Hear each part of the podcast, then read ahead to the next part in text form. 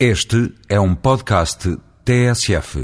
Um relatório divulgado esta semana em Bruxelas revela que em 2006 os imigrantes que vivem e trabalham na União Europeia transferiram para os seus países de origem, logo fora da União, 19,2 mil milhões de euros.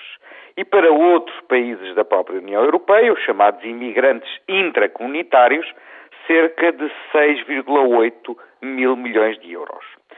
Portugal não é exceção.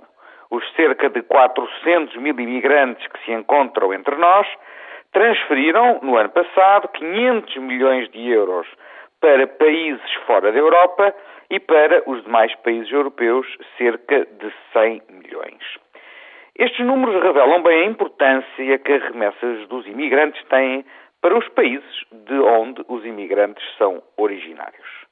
E, ao mesmo tempo, os países da União Europeia, que também são países de origem de imigrantes, como é o nosso caso, receberam, no ano de 2006, dos seus imigrantes, cerca de 9 mil milhões de euros de remessas, surgindo Portugal, aliás, num dos lugares de topo dos países recebedores.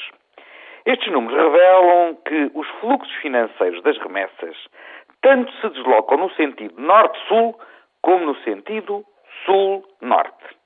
Com uma diferença, contudo. Enquanto as remessas dos europeus imigrados são transferidas por canais financeiros legais, já no sentido inverso, norte-sul, a maioria das remessas segue por canais informais. O que representa uma dupla punição da ilegalidade das pessoas e da ilegalidade das suas remessas, que assim perdem muito do potencial que podiam ter para promover o desenvolvimento desses países de origem dos imigrantes. Desta forma, estamos a contribuir para que a imigração se torne um jogo de dupla soma negativa.